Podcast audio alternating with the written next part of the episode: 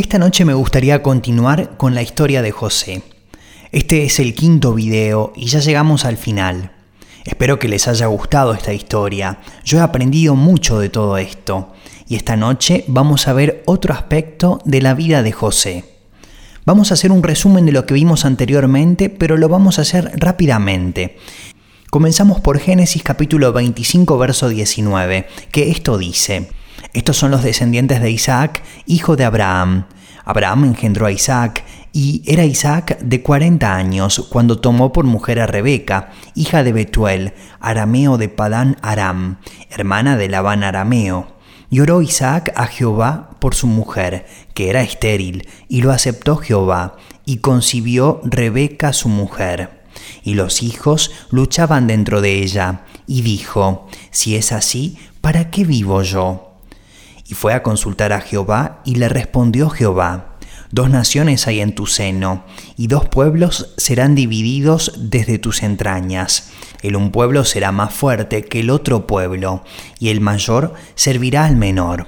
Cuando se cumplieron sus días para dar a luz, he aquí había gemelos en su vientre, y salió el primero rubio, y era todo velludo como una pelliza, y llamaron su nombre Esaú.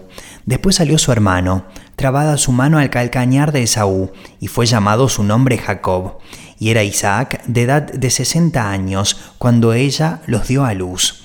Y crecieron los niños, y Esaú fue diestro en la casa, hombre del campo, pero Jacob era varón quieto, que habitaba en tiendas. Y amó Isaac a Esaú, porque comía de su casa, mas Rebeca amaba a Jacob. Y guisó Jacob un potaje, y volviendo Esaú del campo cansado, dijo a Jacob, Te ruego que me des de comer de ese guiso rojo, pues estoy muy cansado.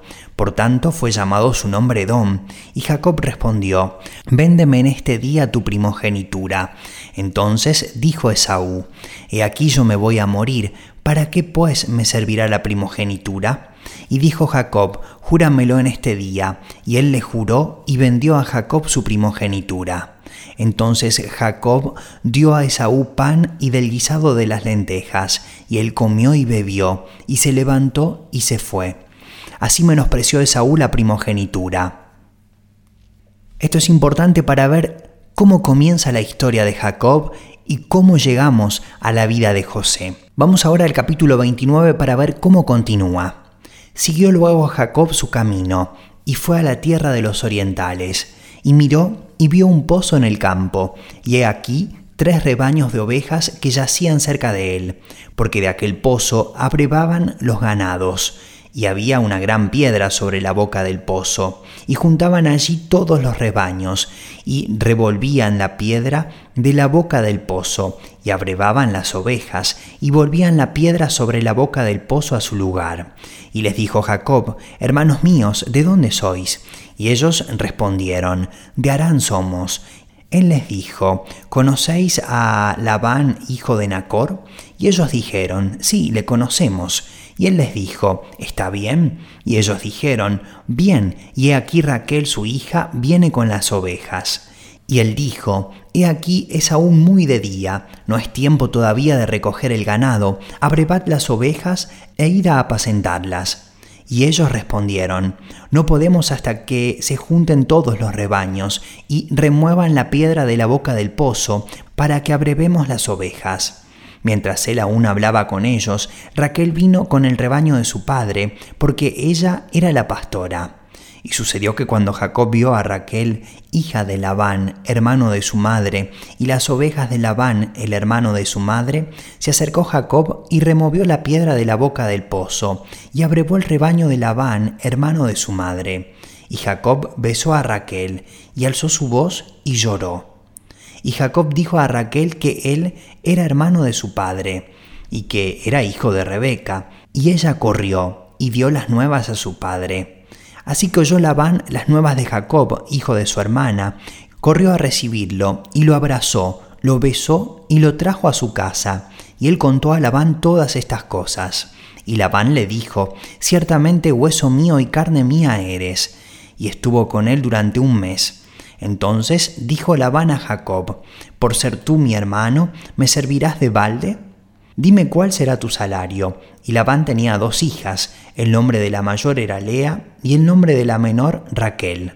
Y los ojos de Lea eran delicados, pero Raquel era de lindo semblante y de hermoso parecer. Y Jacob amó a Raquel y dijo, Yo te serviré siete años por Raquel, tu hija menor. Y Labán respondió, Mejor es que te la dé a ti, y no que se la dé a otro hombre. Quédate conmigo. Así sirvió Jacob por Raquel siete años, y le parecieron como pocos días, porque la amaba. Entonces dijo Jacob a Labán, Dame mi mujer porque mi tiempo se ha cumplido, para unirme a ella. Entonces Labán juntó a todos los varones de aquel lugar e hizo banquete. Y sucedió que a la noche tomó a Lea su hija, y se la trajo, y él se llegó a ella. Y dio Labán su sierva Silpa a su hija Lea por criada. Venida la mañana, he aquí que era Lea. Y Jacob dijo a Labán, ¿Qué es esto que me has hecho? ¿No te he servido por Raquel? ¿Por qué pues me has engañado? Y Labán respondió, no se hace así en nuestro lugar, que se dé la menor antes de la mayor. Cumple la semana de esta y se te dará también la otra, por el servicio que hagas conmigo otros siete años. E hizo Jacob así, y cumplió la semana de aquella, y él le dio a Raquel su hija por mujer, y dio Labán a Raquel su hija, su sierva Bila, por criada. Y se llegó también a Raquel, y la amó también más que a Lea, y sirvió a Labán aún otros siete años. Y vio Jehová que Lea era menospreciada, y le dio hijos, pero Raquel era estéril. Y concibió Lea, y dio a luz un hijo, y llamó su nombre Rubén, porque dijo, Ha mirado Jehová mi aflicción, ahora por tanto me amará mi marido. Concibió otra vez, y dio a luz un hijo, y dijo, Por cuanto oyó Jehová que yo era menospreciada, me ha dado también éste y llamó su nombre Simeón, y concibió otra vez, y dio a luz un hijo, y dijo, Ahora esta vez se unirá mi marido conmigo, porque le he dado a luz tres hijos. Por tanto, llamó su nombre Leví. Concibió otra vez y dio a luz un hijo, y dijo, Esta vez alabaré a Jehová. Por esto llamó su nombre Judá, y dejó de dar a luz. Capítulo 30. Viendo Raquel que no daba hijos a Jacob, tuvo envidia de su hermana, y decía a Jacob, Dame hijos o si no me muero. Y Jacob se enojó contra Raquel, y dijo, ¿Soy yo acaso Dios que te impidió el fruto de tu vientre? Y ella dijo, He aquí mi sierva Bila, llégate a ella y dará a luz sobre mis rodillas, y yo también tendré hijos de ella. Así le dio a Bila su sierva por mujer, y Jacob se llegó a ella, y concibió Bila, y dio a luz un hijo a Jacob. Dijo entonces Raquel, me juzgó Dios, y también oyó mi voz, y me dio un hijo.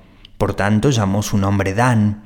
Concibió otra vez Bila, la sierva de Raquel, y dio a luz un segundo hijo a Jacob. Y dijo Raquel, con luchas de Dios he contendido con mi hermana y he vencido. Y llamó su nombre Neftalí. Viendo pues Lea que había dejado de dar a luz, tomó a Silpa su sierva y la dio a Jacob por mujer. Y Silpa, sierva de Lea, dio a luz un hijo a Jacob. Y dijo Lea, vino la aventura y llamó su nombre Gad. Luego Silpa, la sierva de Lea, dio a luz otro hijo a Jacob. Y dijo Lea, para dicha mía, porque las mujeres me dirán dichosa y llamó su nombre a ser. Fue Rubén en tiempo de la siega de los trigos, y halló mandrágoras en el campo, y las trajo a Lea su madre, y dijo Raquel a Lea, Te ruego que me des de las mandrágoras de tu hijo. Y ella respondió, Es poco que hayas tomado mi marido, sino que también te has de llevar las mandrágoras de mi hijo. Y dijo Raquel, Pues dormirá contigo esta noche por las mandrágoras de tu hijo. Cuando pues Jacob volvía del campo a la tarde, salióle a él y le dijo, Llégate a mí, porque a la verdad te he alquilado por las mandrágoras de mi hijo. Y durmió con ella aquella noche. Y oyó Dios a Lea, y concibió, y dio a luz el quinto hijo a Jacob, y dijo Lea, Dios me ha dado mi recompensa por cuanto di mi sierva a mi marido, por eso llamó su nombre Isaacar. Después concibió Lea otra vez y dio a luz el sexto hijo a Jacob. Y dijo Lea, Dios me ha dado una buena dote. Ahora morará conmigo mi marido, porque le he dado a luz seis hijos, y llamó su nombre Zabulón. Después dio a luz una hija, y llamó su nombre Dina. Y se acordó Dios de Raquel, y la oyó Dios, y le concedió hijos, y concibió, y dio a luz un hijo, y dijo, Dios ha quitado mi afrenta. Y llamó su nombre José, diciendo, Añádame Jehová otro hijo. Y vemos que Dios elige a personas sencillas con virtudes, pero también con defectos, como cada uno de nosotros. Y avanzando un poco en la historia, vemos que Dios se encuentra con Jacob en Betel y le cambia el nombre por Israel. Y le dice que de sus doce hijos establecerá las doce tribus de Israel. Y si vamos al capítulo 37, entramos en la vida de José. Habitó Jacob en la tierra donde había morado su padre, en la tierra de Canaán. Esta es la historia de la familia de Jacob. José, siendo de la edad de 17 años, apacentaba las ovejas con sus hermanos, y el joven estaba con los hijos de Bila y con los hijos de Silpa, mujeres de su padre, e informaba a José a su padre la mala fama de ellos.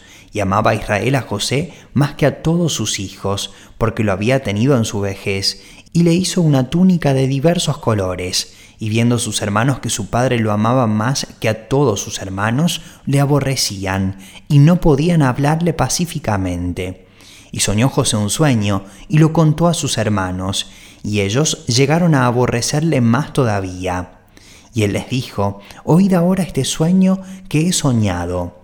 He aquí que atábamos manojos en medio del campo, y he aquí que mi manojo se levantaba y estaba derecho, y que vuestros manojos estaban alrededor y se inclinaban al mío.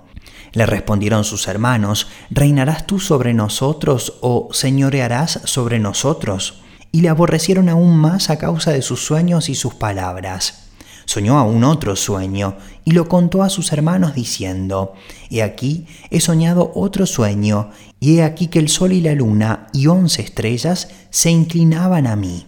Y lo contó a su padre y a sus hermanos, y su padre le reprendió y le dijo, ¿Qué es este sueño que soñaste?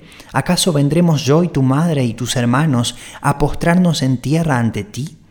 Y sus hermanos le tenían envidia, mas su padre meditaba en esto. Después fueron sus hermanos a apacentar las ovejas de su padre en Siquem. Y dijo Israel a José, Tus hermanos apacientan las ovejas en Siquem, ven y te enviaré a ellos. Y él respondió, Heme aquí. E Israel le dijo, Ve ahora, mira cómo están tus hermanos y cómo están las ovejas, y tráeme la respuesta. Y lo envió del valle de Hebrón y llegó a Siquem. Y lo halló un hombre, andando el errante por el campo y le preguntó a aquel hombre diciendo, ¿Qué buscas? José respondió, Busco a mis hermanos, te ruego que me muestres dónde están apacentando. Aquel hombre respondió, Ya se han ido de aquí, y yo les oí decir, Vamos a Dotán. Entonces José fue tras de sus hermanos y los halló en Dotán. Cuando ellos lo vieron de lejos, antes que llegara cerca de ellos, conspiraron contra él para matarle. Y dijeron el uno al otro, He aquí viene el soñador, ahora pues venid y matémosle, y echémosle en una cisterna y diremos, alguna mala bestia lo devoró, y veremos qué será de sus sueños.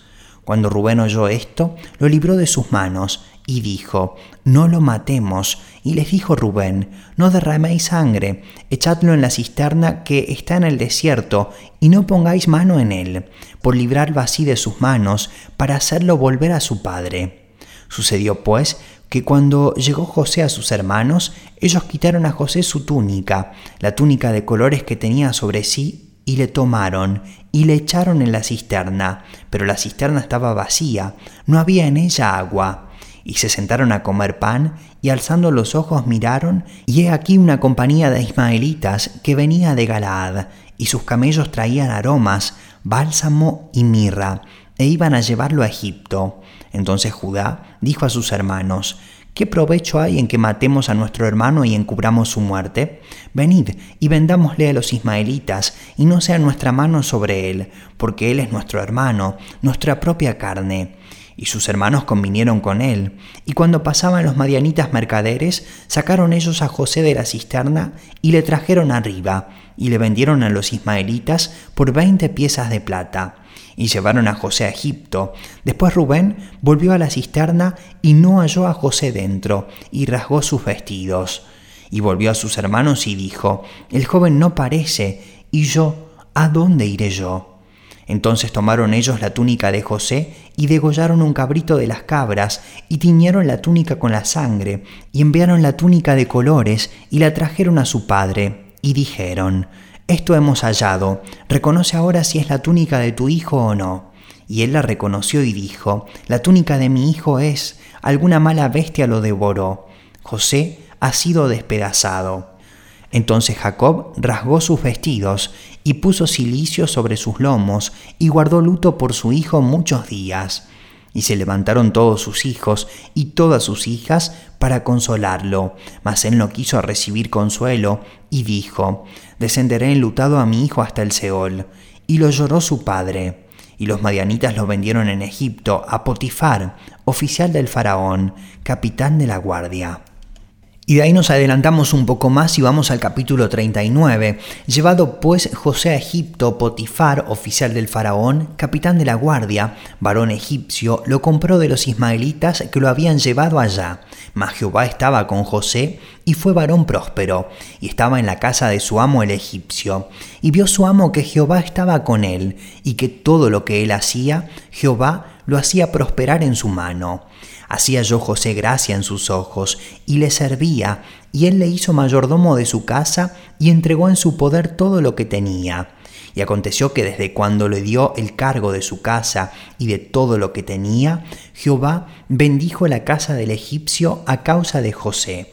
Y la bendición de Jehová estaba sobre todo lo que tenía, así en casa como en el campo y dejó todo lo que tenía en mano de José, y con él no se preocupaba de cosa alguna sino del pan que comía.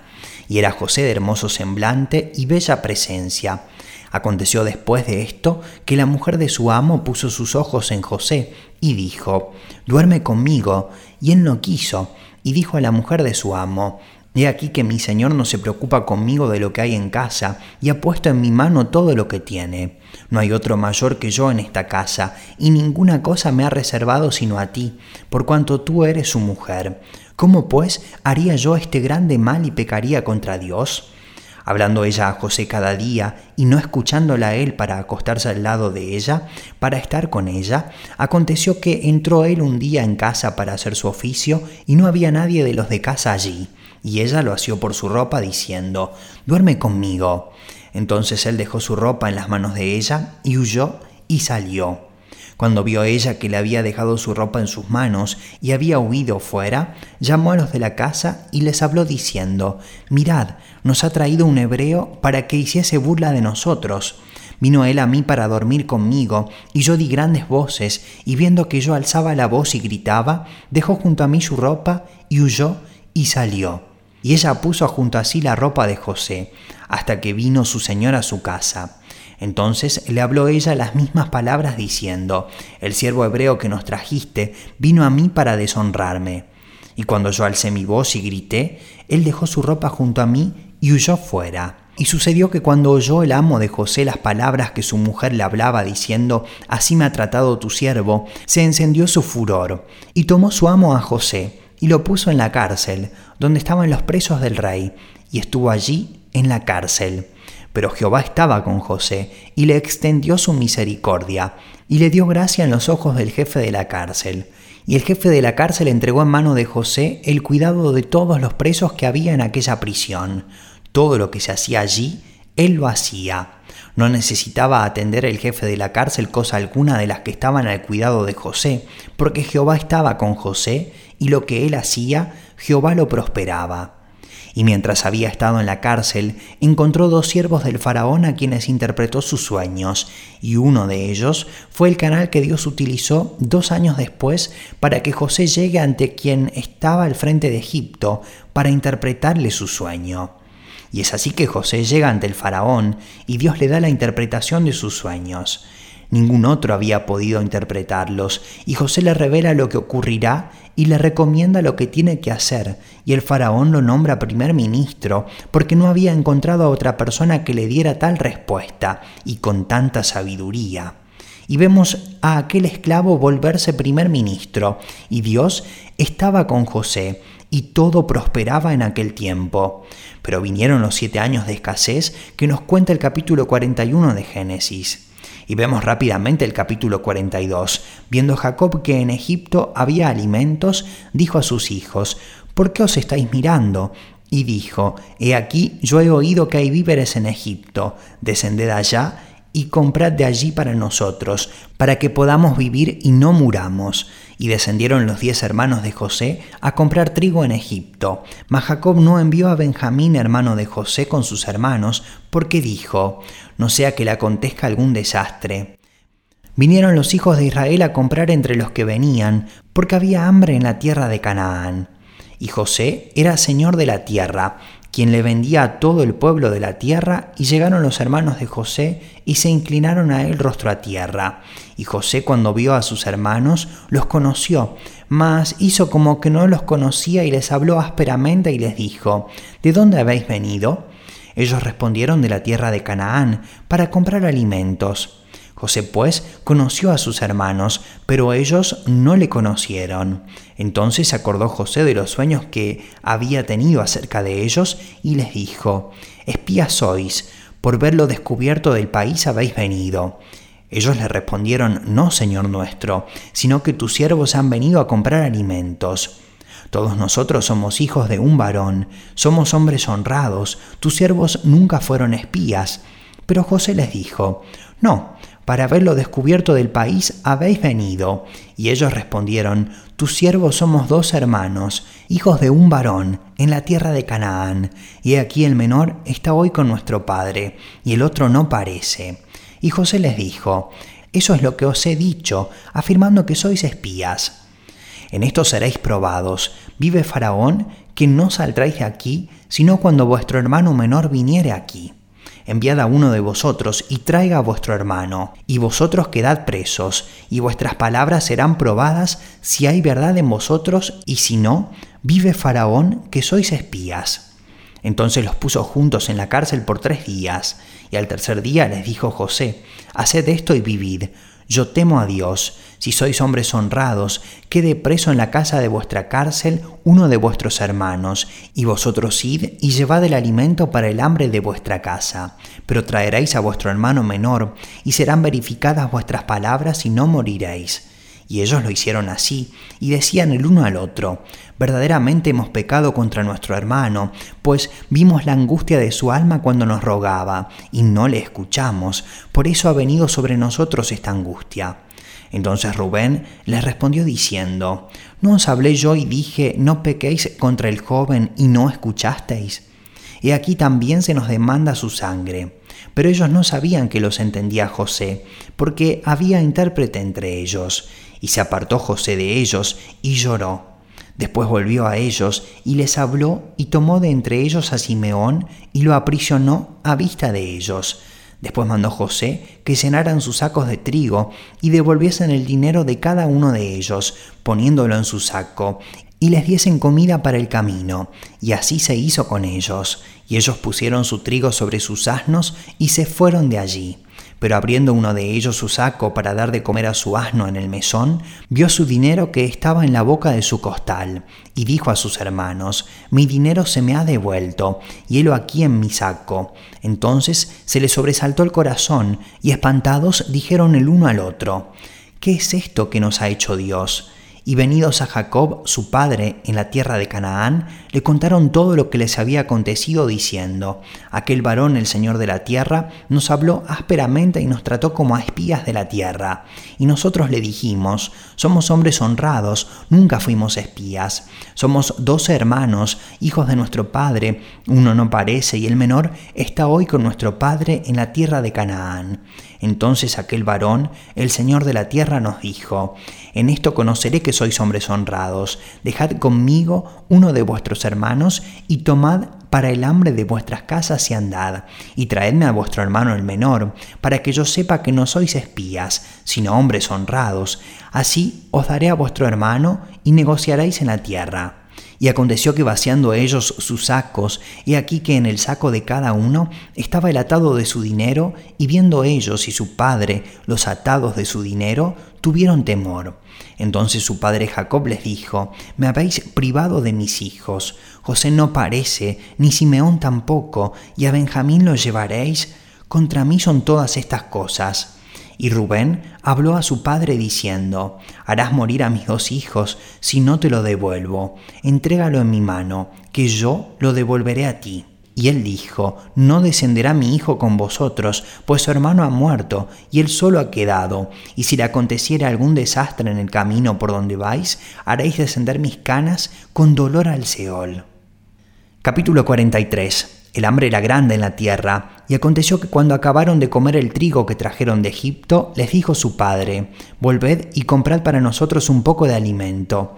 Respondió Judá diciendo, Aquel varón nos protestó con ánimo resuelto diciendo, No veréis mi rostro, si no traéis a vuestro hermano con vosotros. Si enviares a nuestro hermano con nosotros, descenderemos y te compraremos alimento, pero si no le enviares, no descenderemos, porque aquel varón nos dijo, no veréis mi rostro si no traéis a vuestro hermano con vosotros. Dijo entonces Israel, ¿por qué me hicisteis tanto mal, declarando al varón que teníais otro hermano? Y ellos respondieron, aquel varón nos preguntó expresamente por nosotros y por nuestra familia, diciendo, ¿vive aún vuestro padre? ¿Tenéis otro hermano? Y le declaramos conforme a estas palabras. ¿Acaso podíamos saber que él nos diría, haced venir a vuestro hermano? Entonces Judá dijo a Israel su padre, envía al joven conmigo, y nos levantaremos e iremos, a fin de que vivamos y no muramos nosotros y tú y nuestros niños. Yo te respondo por él, a mí me pedirás cuenta. Si no te lo vuelvo a traer y si no lo pongo delante de ti, seré para ti culpable para siempre, pues si no nos hubiéramos detenido, ciertamente hubiéramos ya vuelto dos veces. Entonces Israel, su padre, les respondió, pues que así es, hacedlo, tomad de lo mejor de la tierra en vuestros sacos y llevad a aquel varón un presente, un poco de bálsamo, un poco de miel, aromas y mirra, nueces y almendras, y tomad en vuestras manos doble cantidad de dinero, y llevad en vuestra mano el dinero vuelto en las bocas de vuestros costales. Quizá fue equivocación. Tomad también a vuestro hermano, y levantaos y volved a aquel varón y el Dios omnipotente os dé misericordia delante de aquel varón, y os suelte al otro vuestro hermano y a este Benjamín. Y si he de ser privado de mis hijos, séalo. Entonces tomaron aquellos varones el presente y tomaron en su mano doble cantidad de dinero y a Benjamín y se levantaron y descendieron a Egipto y se presentaron delante de José. Y vio José a Benjamín con ellos, y dijo al mayordomo de su casa, Lleva a casa a esos hombres, y degüella una res y prepárala, pues estos hombres comerán conmigo al mediodía. E hizo el hombre como José dijo, y llevó a los hombres a casa de José. Entonces aquellos hombres tuvieron temor cuando fueron llevados a casa de José, y decían, por el dinero que fue devuelto en nuestros costales la primera vez nos han traído aquí, para tendernos lazo y atacarnos, y tomarnos por siervos a nosotros y a nuestros asnos. Y se acercaron al mayordomo de la casa de José y le hablaron a la entrada de la casa, y dijeron, Ay Señor nuestro, nosotros en realidad de verdad descendimos al principio a comprar alimentos, y aconteció que cuando llegamos al mesón y abrimos nuestros costales, y aquí el dinero de cada uno estaba en la boca de su costal, nuestro dinero en su justo peso, y lo hemos vuelto a traer con nosotros. Hemos también traído en nuestras manos otro dinero para comprar alimentos. Nosotros no sabemos quién haya puesto nuestro dinero en nuestros costales. Él les respondió, pasa a vosotros, no temáis, vuestro Dios y el Dios de vuestro Padre os dio el tesoro en vuestros costales, yo recibí vuestro dinero. Y sacó a Simeón a ellos, y llevó aquel varón a los hombres a casa de José y les dio agua, y lavaron sus pies y dio de comer a sus asnos. Y ellos prepararon el presente entre tanto que venía José al mediodía, porque habían oído que allí habrían de comer pan Y vino José a casa, y ellos le trajeron el presente que tenían en su mano dentro de la casa, y se inclinaron ante él hasta la tierra. Entonces le preguntó José cómo estaban, y dijo, Vuestro padre, el anciano que dijisteis, ¿lo pasa bien? ¿Vive todavía? Y ellos respondieron, Bien va a tu siervo nuestro padre, aún vive. Y se inclinaron e hicieron reverencia. Y alzando José sus ojos, vio a Benjamín su hermano, hijo de su madre, y dijo, ¿Es este vuestro hermano menor de quien me hablasteis? Y dijo, Dios tenga misericordia de ti, hijo mío. Entonces José se apresuró porque se conmovieron sus entrañas a causa de su hermano y buscó dónde llorar, y entró en su cámara y lloró allí, y lavó su rostro y salió, y se contuvo y dijo, Poned pan y pusieron para él aparte y separadamente para ellos, y aparte para los egipcios que con él comían, porque los egipcios no pueden comer pan con los hebreos, lo cual es abominación a los egipcios. Y se sentaron delante de él el mayor conforme a su primogenitura, y el menor conforme a su menor edad. Y estaban aquellos hombres atónitos mirándose el uno al otro. Y José tomó viandas de delante de sí para ellos, mas la porción de Benjamín era cinco veces mayor que cualquiera de la de ellos, y bebieron y se alegraron con él. Y hasta aquí habíamos visto en los videos anteriores, pero llegamos al capítulo 44 donde se conoce la verdad. Mandó José al mayordomo de su casa diciendo, llena de alimento los costales de estos varones, cuanto puedan llevar, y pon el dinero de cada uno en la boca de su costal, y pondrás mi copa, la copa de plata, en la boca del costal del menor, con el dinero de su trigo. Y él hizo como dijo José. Los hermanos de José iban a volver a Canaán. El mayordomo de José hace todo lo que su Señor le dice y le obedece. Y así tenemos que ser los siervos de Dios. Debemos obedecer aunque no entendamos. Vemos en este mayordomo a alguien que sirva a su Señor y que es un buen siervo. Versículo 3. Venida la mañana los hombres fueron despedidos con sus asnos. Habiendo ellos salido de la ciudad, de la que aún no se habían alejado, dijo José su mayordomo, Levántate y siga a esos hombres, y cuando los alcances, diles, ¿por qué habéis vuelto mal por bien? ¿Por qué habéis robado mi copa de plata? ¿No es esta en la que bebe mi Señor y por la que suele adivinar? Habéis hecho mal en lo que hicisteis. Cuando él los alcanzó, les dijo estas palabras. Y ellos le respondieron, ¿Por qué dice nuestro Señor tales cosas? Nunca tal hagan tus siervos. Y aquí el dinero que hallamos en la boca de nuestros costales te lo volvimos a traer desde la tierra de Canaán. ¿Cómo pues habíamos de hurtar de casa de tu Señor plata ni oro? Aquel de tus siervos en quien fuere hallada la copa que muera, y aun nosotros seremos siervos de mi Señor. Y él dijo, también ahora sea conforme a vuestras palabras, aquel en quien se hallare será mi siervo, y vosotros seréis sin culpa. Ellos entonces se dieron prisa y derribando cada uno su costal en tierra, abrió cada cual el costal suyo, y buscó. Desde el mayor comenzó y acabó en el menor, y la copa fue hallada en el costal de Benjamín. Entonces ellos rasgaron sus vestidos, y cargó cada uno su asno y volvieron a la ciudad. Vino Judá con sus hermanos a casa de José, que aún estaba allí, y se postraron delante de él en tierra. Y les dijo José, ¿qué acción es esta que habéis hecho? ¿No sabéis que un hombre como yo sabe adivinar? Entonces dijo Judá, ¿qué diremos a mi Señor?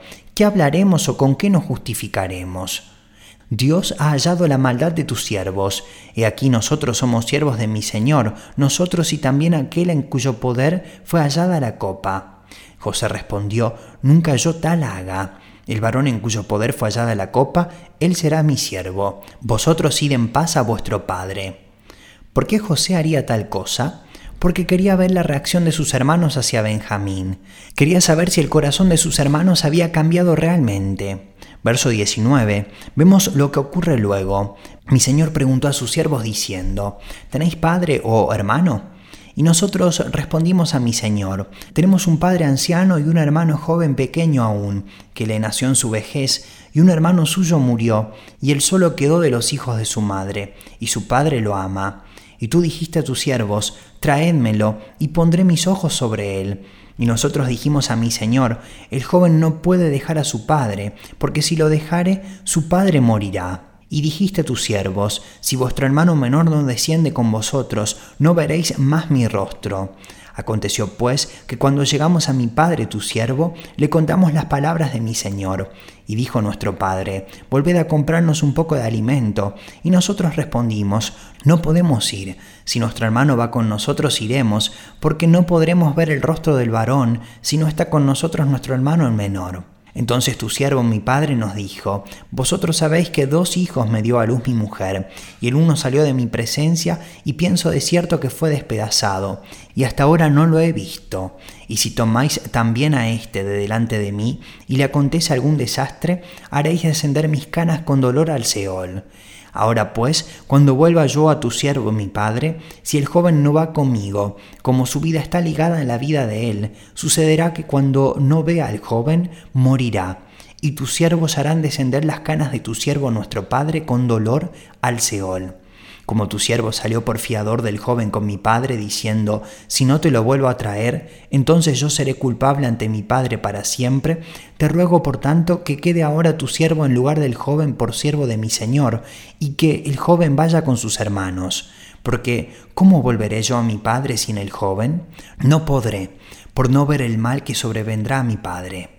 Y aquí encontramos a un Judá diferente de aquel a quien habíamos visto anteriormente, alguien que había sido tratado. Recordemos que él había vivido una vida alejado de su familia, se había casado con mujeres extranjeras, como podemos ver más atrás en el relato. Pero en esta parte se lo ve humillado, y así también tiene que ocurrir con nosotros cuando entregamos nuestras vidas al Señor.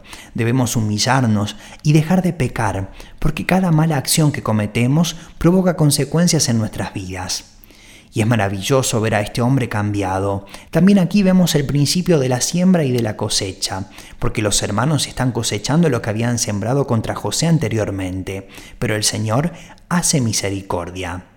Capítulo 45. No podía ya José contenerse de delante de todos los que estaban al lado suyo y clamó, Haced salir de mi presencia a todos. Y no quedó nadie con él, al darse a conocer José a sus hermanos. Entonces se dio a llorar a gritos, y oyeron los egipcios, y oyó también la casa de Faraón.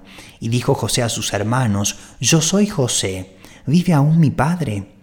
Y sus hermanos no pudieron responderle porque estaban turbados delante de él. Entonces dijo José a sus hermanos, Acercaos ahora a mí. Y ellos se acercaron, y él dijo, Yo soy José vuestro hermano, el que vendisteis para Egipto. Ahora pues no os entristezcáis ni os pese de haberme vendido acá, porque para preservación de vida me envió Dios delante de vosotros. Y aquí vemos que es necesario morir a nosotros mismos para poder servir al Señor y bendecir a otros. Es por eso que a veces hay que esperar varios años para servir al Señor, porque primero debemos aprender a humillarnos. Pero si no hay humillación, no podremos ser utilizados por el Señor. Verso 6. Pues ya ha habido dos años de hambre en medio de la tierra, y aún quedan cinco años en los cuales ni habrá arada ni ciega, y Dios me envió delante de vosotros para preservaros posteridad sobre la tierra, y para daros vida por medio de gran liberación. En su familia eran más de 100 personas. Si José se hubiese quedado con su familia, quizá estaría muerto de hambre en ese momento. Pero Dios hizo su obra en él y a través de él. Este versículo me hace pensar en aquel momento en que nos fuimos, junto a mi esposa y a diez hermanos, a la isla Mauricio. La gente pensaba que estábamos locos, nuestra familia, todos. Pero había un plan de Dios para salvar a la gente aquí en Francia, y quizá Dios lo hubiese hecho a través de otros, pero así fue. Y nosotros pasamos por esas preguntas como ¿qué hacemos aquí? Pero Dios nos dio la fuerza. Así pues, no me enviasteis acá vosotros, sino Dios, que me ha puesto por padre de Faraón y por señor de toda su casa, y por gobernador en toda la tierra de Egipto. Daos prisa, id a mi padre y decidle, así dice tu hijo José, Dios me ha puesto por Señor de todo Egipto, ven a mí, no te detengas.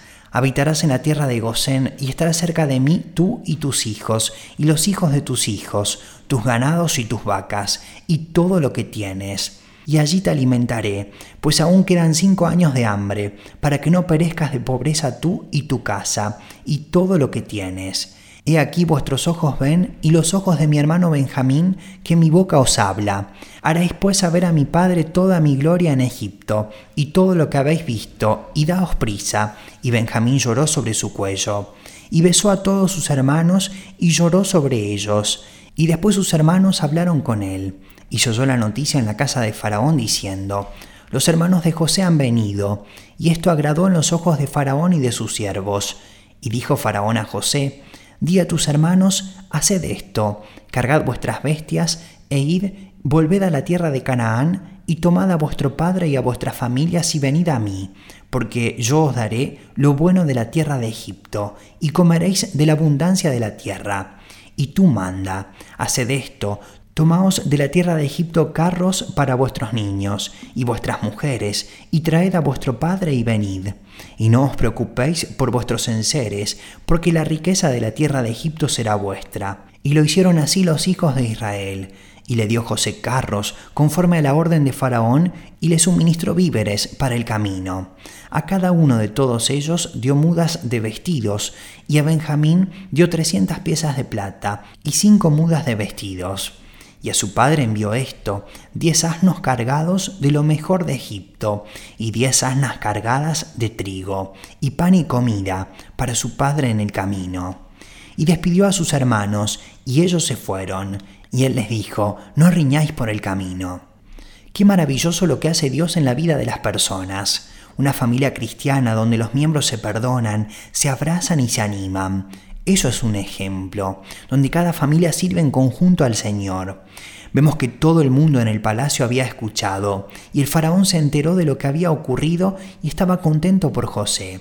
Versículo 25. Y subieron de Egipto y llegaron a la tierra de Canaán, a Jacob su padre, y le dieron las nuevas diciendo, José vive aún, y es el Señor en toda la tierra de Egipto. Y el corazón de Jacob se afligió, porque no les creía.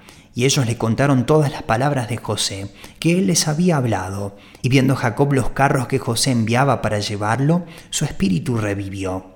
Entonces dijo Israel, Basta, José mi hijo vive todavía, iré y le veré antes que yo muera.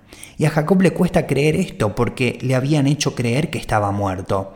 Creyó eso durante veinte años, pero vio los carros del faraón y terminó creyendo. ¿Qué transformación vemos en esta situación? Dios cambia el lamento en gozo y transforma todo esto en alegría. Y así obra Dios. Él puede sacarnos de la cautividad y romper con todo eso que nos gobierna y que nos lastima. Por eso debemos confiar en el Señor y ponernos en sus manos. Vamos a ponernos de pie y a darle gracias a Dios. Y ese es mi deseo, que cada uno sea restaurado por el Señor y que pueda servirle con gozo y alegría. Señor, gracias por tu palabra y por cada uno de esos detalles de los que quizá no nos habíamos apercibido antes. Pero gracias Señor, porque vemos cómo puedes cambiar la vida de un hombre, como lo hiciste en José y también en Judá y en sus hermanos. Sus corazones fueron tocados por tu gracia. Gracias Señor, porque nosotros también somos llamados a cambiar, a ser transformados a imagen de Dios, dando nuestras vidas y muriendo a nosotros mismos, para que tú seas glorificado y honrado. Señor, bendice a cada uno de mis hermanos y hermanas. Hay esperanza para cada uno de nosotros. No importa en la situación en que estemos, tu gracia nos ayudará a salir adelante, a ser bendecidos y a ser fortificados. Bendice a cada uno de mis hermanos y hermanas, a aquellos que nos ven por internet y a todos aquellos que están aquí, Señor. Te damos toda la gloria. Gloria a tu nombre, Señor. Amén.